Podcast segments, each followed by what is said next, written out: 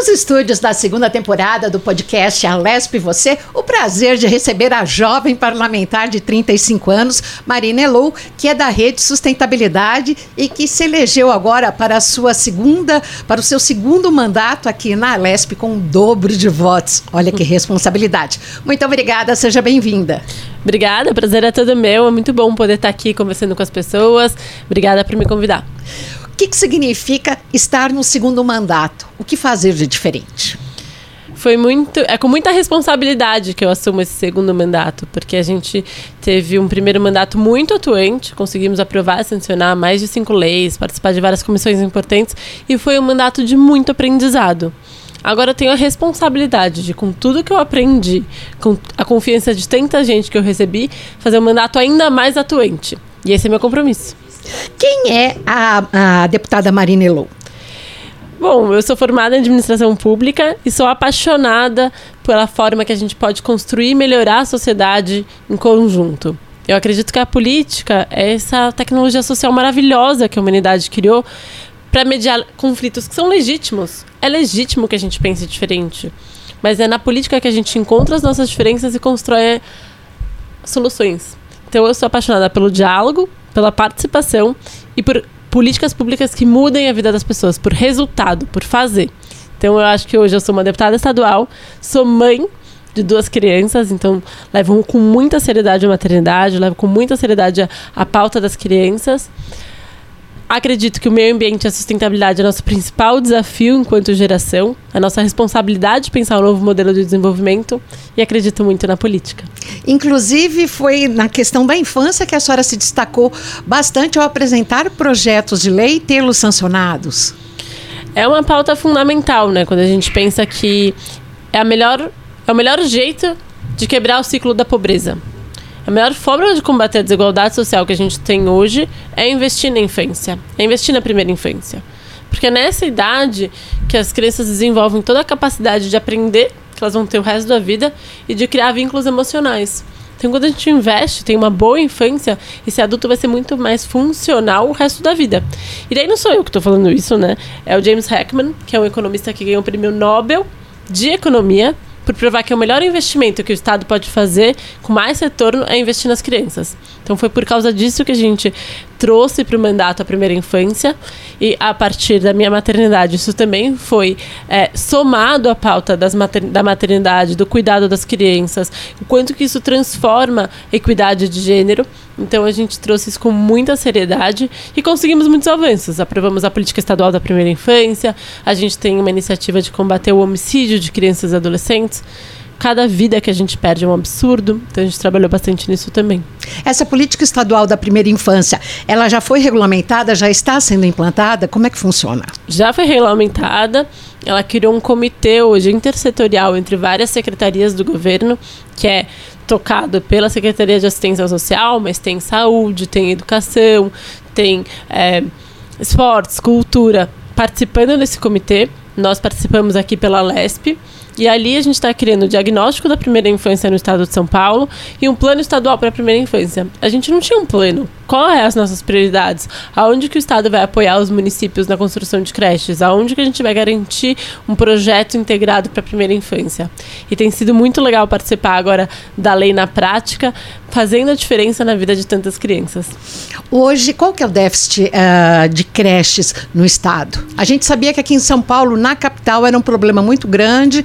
Aí, com os últimos governos, eles foram melhorando, melhorando, utilizando creches particulares. E no estado, como é que fica essa questão? A gente ainda tem um problema grande no estado, porque a gente. A, a solução adotada aqui na cidade de São Paulo não é unânime para todo o estado, que é a concessão, creches particulares e conveniadas. Então a gente tem visto que tem municípios que não tem nenhuma creche. E cabe ao prefeito criar essa política pública e muitas vezes eles não têm nem acesso à informação de como eles podem fazer. Então a gente vem trabalhando com vários municípios. Quero citar aqui Mariporã, quero citar Salto, quero citar Caraguatatuba, São Sebastião, que foram municípios que puxaram para essa responsabilidade, estão construindo a política municipal da primeira infância e dando bons exemplos de como fazer. E nós, aqui pela Frente Parlamentar, pela Primeira Infância e pelo Estado, temos buscado ajudar os municípios a desenvolver essas tecnologias e essa política pública. Mas não dá para a gente esperar que os municípios vão fazer sozinhos. Então a gente tem feito também, junto com o Estado, uma construção de como que o Estado pode financiar a construção de creche, como que a gente pode criar um, um projeto de política pública para todo mundo. Mas é por isso também que a gente começou com o diagnóstico. Porque acredita que a gente nem tem todos os dados hoje? Não. Não tem disponível da dados integrados sobre a primeira infância. Existia no passado. Um a primeira infância é de 0 a 7 anos. 0 a 6, 0 a 7 anos. E no passado existia aqui no estado de São Paulo o Índice Paulista da Primeira Infância, que conseguia mensurar a mortalidade infantil, índice de doenças, índice de cobertura de creche, o quanto que essa mãe estava sendo atendida. E hoje a gente perdeu isso. Então eu destinei uma emenda do meu mandato para que a gente conseguisse reconstruir esse índice, porque a gente não consegue fazer política pública se não tiver base em dados e informações. Então a gente vem avançando nisso também e eu estou muito feliz de ter sido reeleita para que a gente possa continuar a puxar essa pauta. Seus filhos têm quantos anos? Tem três e cinco. Eu Ai, vivo a primeira infância na prática. E como é que é ser mãe e ser parlamentar? 24 horas por dia. Acho que tudo na vida é ter claro as suas prioridades. E para mim, muita clareza que a minha prioridade é meu trabalho e minha família. Então eu trabalho com muita clareza de que a minha dedicação no meu trabalho eu tô 100% presente, mas com os meus filhos eu também tô 100% presente. E encontro tempo para que a gente consiga fazer as duas coisas. Então eu busco na escola, levo na escola, levo na atividade à tarde, ponho para dormir todas as noites. Nem que depois que ele vá dormir, eles vão dormir, eu volte a trabalhar. Mas que eu tô presente com eles, eu tô. E é, é, puxado, né? É puxado, mas é muito bom também, né? Ver cada coisa que eles vão se desenvolvendo, aprendendo e pensando. É muito legal. Conta um pouco da, da sua vida profissional aqui para os internautas e ouvintes do, do podcast na TV Alesp, no YouTube e no Spotify. Você se formou na GV, uhum. em administração pública, Exato. e depois também atuou por oito anos na Natura. Quando eu me, estava na faculdade ainda, eu tive a oportunidade de ir para Belo Monte. Era o ano que ia sair a licença de Belo Monte, então fui lá para Altamira, no Pará, verificar em loco se era um bom projeto ou não. E lá eu tive um grande estalo do quanto que o desenvolvimento sustentável é o nosso grande desafio na nossa vida. É o nosso grande desafio pensar um novo modelo que preserve a floresta, que preserve o nosso meio ambiente, que preserve a nossa água e que gere valor e prosperidade para combater a desigualdade social. E eu tinha certeza que eu queria trabalhar com sustentabilidade. E foi o ano também que a Marina Silva foi candidata a presidente pela primeira vez, 2010, que foi uma uma campanha completamente inesperada e muito linda, muito inspiradora. E eu me apaixonei por aquela ideia, por aquele jeito de fazer política. Participei da campanha, ajudei a construir, busquei, assim, muito distante, busquei várias influências, busquei atuar. Quando acabou aquele ano, eu resolvi então que eu queria trabalhar com sustentabilidade. A Natura era uma empresa que eu admirava muito, porque a minha avó era consultora Natura há 20 anos, foi uma das primeiras consultoras Natura, sustentou a família sendo consultora Natura, então eu amava e falava de sustentabilidade e eu prestei o programa de trainee. Eu passei e fui trabalhar lá. Eu amei trabalhar lá. É uma empresa incrível, uma empresa brasileira, muito inspiradora. Tive a oportunidade de trabalhar com inclusão de pessoas com deficiência. Trabalhei quatro anos nisso, com diversidade, com mulheres em cargos de poder. Tive experiências em várias áreas da empresa. Mas eu sentia falta da política, da falta daquele lugar de construir a sociedade que eu amava tanto. E depois das grandes manifestações de 2013, eu resolvi que eu queria estar mais perto e eu descobri a RAPS, que é a Rede de Ação Política para Sustentabilidade. Política para Sustentabilidade em rede, eu achei o máximo, me inscrevi, passei e lá eu conheci gente que já estava fazendo. Daí eu decidi que então eu ia ser candidata a vereadora em 2016 aqui em São Paulo e todo mundo me falou, sabe o quê? Falou, você tá louca, imagina, você nunca vai conseguir ser eleita. Você nunca faz, não faz, você não sabe nem por onde começar. E eu nem conhecia ninguém que já tinha sido candidato na vida. Mas a gente falou, ah. Não tinha passado nem na calçada. Não, nem na calçada, não fazia a menor ideia. Mas daí, com muita inovação, a gente não sabia mesmo o que tinha que fazer, então a gente inventou tudo o que a gente quis fazer. A gente teve 16 mil votos. De fato, não foi eleita, foi a primeira campanha da rede. A gente não fez o consciente eleitoral mas me lançou na política e me permitiu em 2018 ser eleita deputada estadual. Mas aí depois uh, você ainda se candidatou a prefeita, não foi? Deu, eu fui eleita candidata a deputada estadual em 2018. Estava amamentando, licença maternidade. Falaram, ah, a política não tem que ser para todo mundo, tem que ser para mamães também. Daí eu fui, foi ótimo. E daí eu já estava como deputada estadual E daí a rede decidiu que queria ter uma candidatura a prefeito. É, era um partido bem pequeno, mas a gente queria mostrar que dava para ter um projeto de sustentabilidade para São Paulo. Que São Paulo poderia puxar uma agenda global de como se tornar uma cidade que olhasse para as pessoas em maior situação de vulnerabilidade, mas querendo soluções sustentáveis. E daí a gente foi candidato então a prefeito para apresentar esse projeto para a cidade. E foi uma experiência bem intensa. E você ficou surpresa com a quantidade de votos que você teve agora no segundo mandato? O dobro, aí quase 90 mil votos. Eu não fiquei surpresa porque eu trabalhei por cada um deles. Eu quero agradecer, se alguém está me escutando, eu quero agradecer a cada um deles, porque cada um desses votos, para mim, vale muito. Cada um cada pessoa que apertou meu nome, número lá, que acreditou em mim, que confiou que a gente possa continuar o desejo de melhoria, a confiança faz muito sentido, tipo, é muito inspirador e dá muita alegria pensar em cada um desses votos. Então, eu não fiquei surpresa porque eu trabalhei por cada um deles, mas eu fiquei muito feliz e honrada. E aqui você sendo da Rede Sustentabilidade, que é um partido que é, não é nem tanto oposição, nem tanto situação. Como é que, é, nesse seu primeiro mandato, você foi cercada por líderes pelos demais partidos, pelos demais políticos? Logo no começo, eu me declarei independente, que eu não seria da situação nem da oposição. E daí, no começo, as pessoas da situação, o governo achava que eu era da oposição, e a oposição falava, ah, não, ela é do governo. E os dois lados me, me entendiam.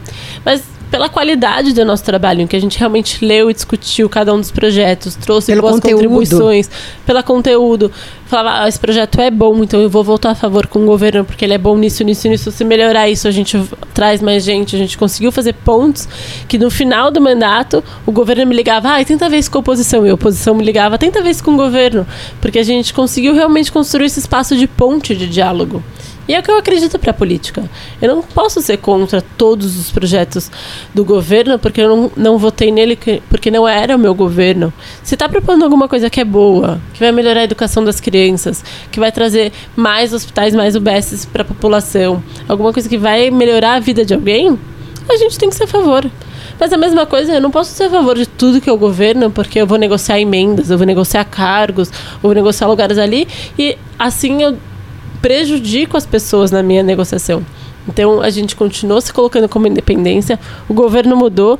Também não foi o governo pela qual eu fiz campanha, mas a gente vai estar aberto a trabalhar em tudo que pode melhorar a vida das pessoas. O que, que, você espera uh, dessa nova legislatura aqui na casa, após a dinastia de quase 30 anos do PSDB, com um novo partido assumindo, um novo governador também de outro partido, republicanos? Eu sou a favor da alternância de poder. Acho que isso fortalece a democracia e aí vai ser importante para o Estado de São Paulo viver essa alternância de poder. Outras pessoas chegando, trazendo novas ideias, quebrando com formas engessadas de fazer que já estão aí há muito tempo. Praticamente que desde que você nasceu, né? Praticamente desde que eu nasci. Então, isso eu acho que com certeza é um lado positivo dessa troca.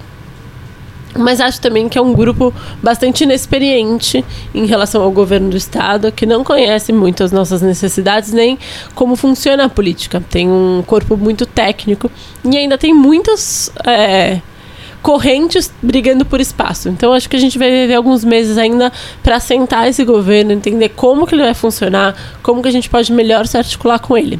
Mas tudo que eu puder fazer para que a gente tiver mais pontes, mais diálogo e avançar pautas para a população, para as crianças, para o meio ambiente, para as mulheres, eu vou fazer e acho que vai ter espaço para a gente conversar. A presença da mulher e da diversidade agora nessa nova legislatura, você acredita que ainda esteja abaixo do que deveria?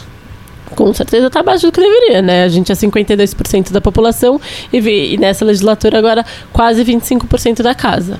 Então, existe um déficit quase da metade aí. Precisava ser o dobro das mulheres para que a gente pudesse de fato falar que a gente tem a representação da sociedade aqui na casa. Porém, é a legislatura com o maior número de mulheres da história. Então é um avanço. A gente vem melhorando a cada ano, a cada eleição, e precisamos celebrar isso. Agora, se a gente olha a composição da mesa, que é o presidente da Sem Casa, secretarias que são cargos de muito poder aqui dentro, não tem nenhuma mulher. Nunca, não teve nenhuma mulher. Nunca, nunca teve. teve. nenhuma mulher. E também nenhum, nem, nenhuma que, a, que assumiu a presidência da casa, né? Exato. Se a gente olha nessa chapa, os vice-presidentes também não são mulheres. Então, o que a gente entende é que a gente está avançando, mas a gente ainda está muito longe de ter nosso espaço de direito nas cúpulas do poder.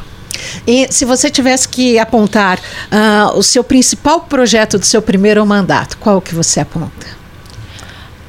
No eu caso, gosto. projeto não, lei aprovada, porque você, ao contrário de muitos parlamentares, você foi super proativa e ativa no que diz respeito à colocação de projetos e tê-los sancionados. E a gente conseguiu isso porque a gente fez com realmente diálogo. Eu não escrevi um projeto, largava aí e via o que acontecia. A gente conversava com todos os deputados, ia em todas as comissões, falei com todas as secretárias envolvidas, fiz as alterações necessárias para que a gente abarcasse de outras as visões, acompanhei para que fosse sancionado, falei com isso. Então, realmente, a gente trabalhou para que a gente tivesse esses projetos sancionados. Eu tenho muito orgulho da política estadual da primeira infância, mas a gente tem muito orgulho também de um projeto de lei que que chama Criança Primeiro. Infelizmente, no estado de São Paulo, a gente tem apenas 40% dos homicídios investigados e elucidados. A, gente, a maioria das pessoas que são assassinadas, ninguém é preso, ninguém sabe o que aconteceu.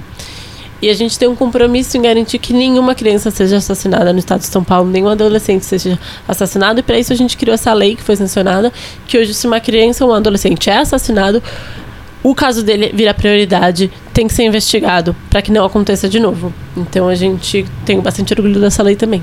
Em relação a essa questão, ah, você acha que a câmera nos uniformes dos policiais ajudou na queda da letalidade de menores? Aqui não é uma questão de eu achar ou não achar, de opinião, é uma questão de dados e evidências. E a gente tem dados e evidências muito consistentes que a Câmara trouxe uma redução de letalidade dos policiais para todas, para toda as a faixas, população, todas as faixas, faixas etárias, significativa. Tanto é que por mais que o Tarcísio tenha dito que ia tirar, o Guilherme Derrite tenha falado contra, agora que eles assumiram, eles viram os dados e se recomprometeram com as câmeras, porque é melhor, inclusive para os policiais e para crianças e adolescentes também, porque a gente entende que a gente conseguiu trabalhar. Eu sou presidente do Comitê Paulista de Prevenção de Homicídios de Adolescentes, junto com o Unicef, o Governo do Estado e a Assembleia. E a gente conseguiu incidir numa redução de 35% do homicídio nos últimos quatro anos, que é muito acima da queda dos homicídios em geral, em vários com várias atividades, com várias atuações, com várias formas de fazer. Mas a Câmara com certeza ajudou nesse processo também. Em relação à questão da criança, nós tivemos aí nos últimos tempos inúmeros casos de feminicídio onde as mulheres foram mortas na frente dos filhos.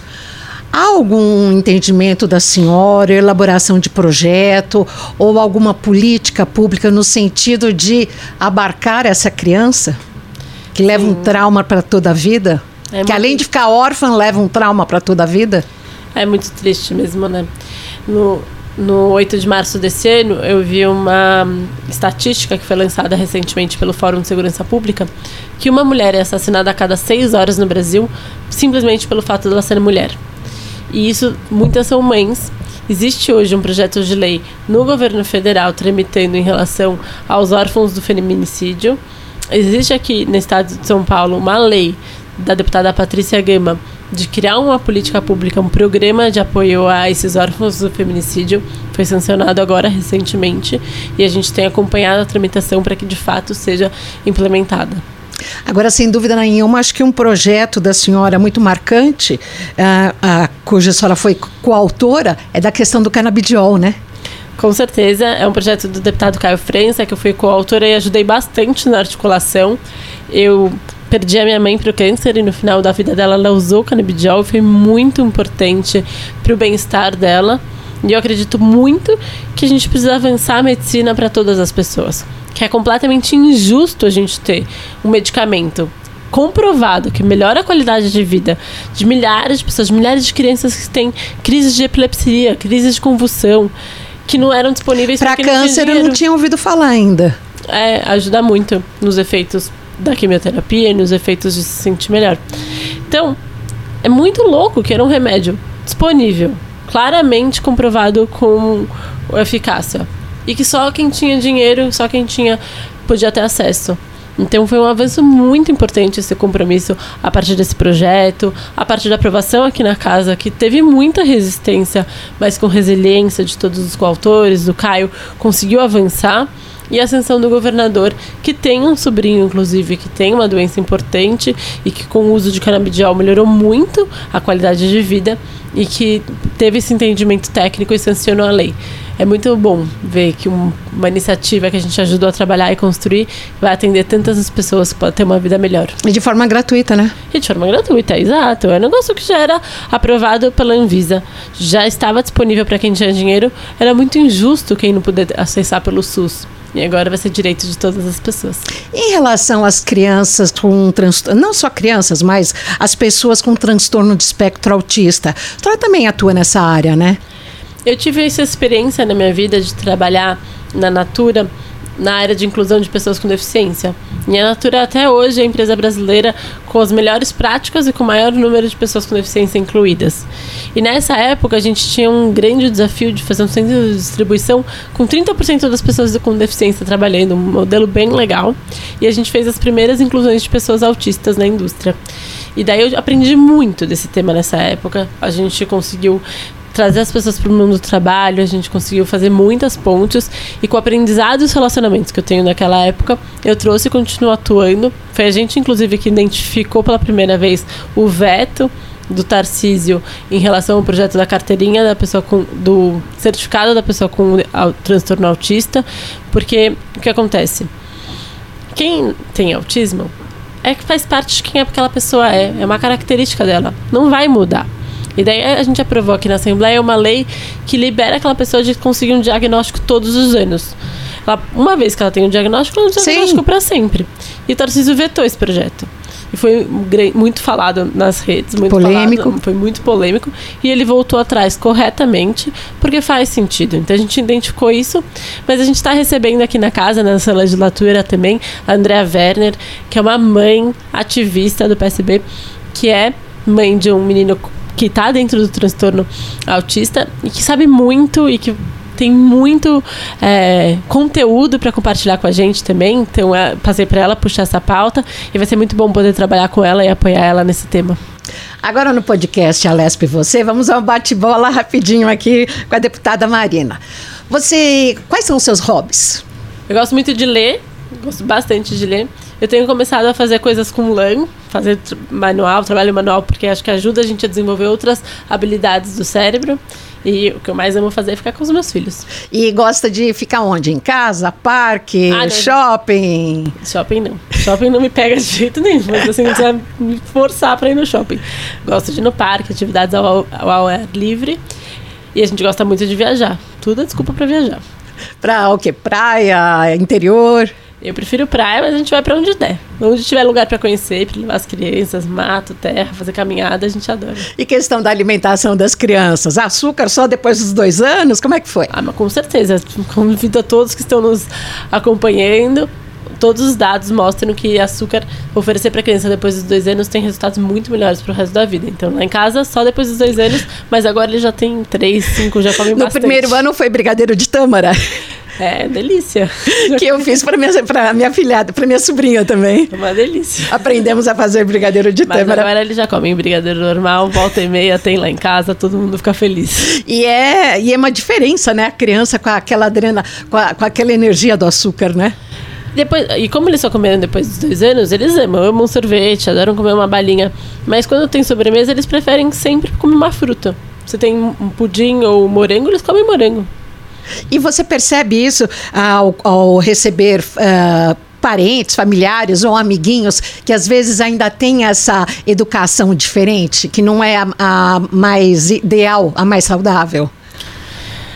Uma coisa que eu aprendi também na maternidade é que a gente não pode julgar as escolhas dos outros. Eu detesto ser julgada e a gente nunca sabe por que, que escolheu, como que tá sendo. A gente tem que, eu pelo menos cuido para ser a melhor mãe possível. Eu estudo muito, leio tudo que tem de desenvolvimento infantil e me busco e me dedico a ser a melhor mãe que eu posso ser e olhar bastante para que eles possam ter uma boa educação. E em relação ao seu marido, o que, que ele faz? Ele é político também? Não, ele não é da política. Ele trabalha com educação, trabalha com educação pública, mas ele é um grande apoio para mim. Acho que foi muito bom ele ter sempre comprado as minhas ideias, trabalha em todas as campanhas, ele adora trabalhar, pede voto, ajuda bastante e me estimula a estar aqui hoje. Na playlist do seu celular, o que, que toca? Podcast. Eu gosto de escutar notícia, eu gosto de escutar podcast, eu escuto muito pouca música. Olha, então é com muito prazer que a gente agradece aqui essa participação rápida da deputada Marina Elou, que é da Rede Sustentabilidade, que voltará aqui outras vezes para conversar conosco aqui no bate-papo do podcast. Muito obrigada. Obrigada, foi um prazer. Aqui na TV Alesp, você sabe, né? Todas as segundas e quartas, um novo episódio do podcast Alesp, você no YouTube e no Spotify, às terças e quintas na TV Alesp. A qualquer momento voltaremos.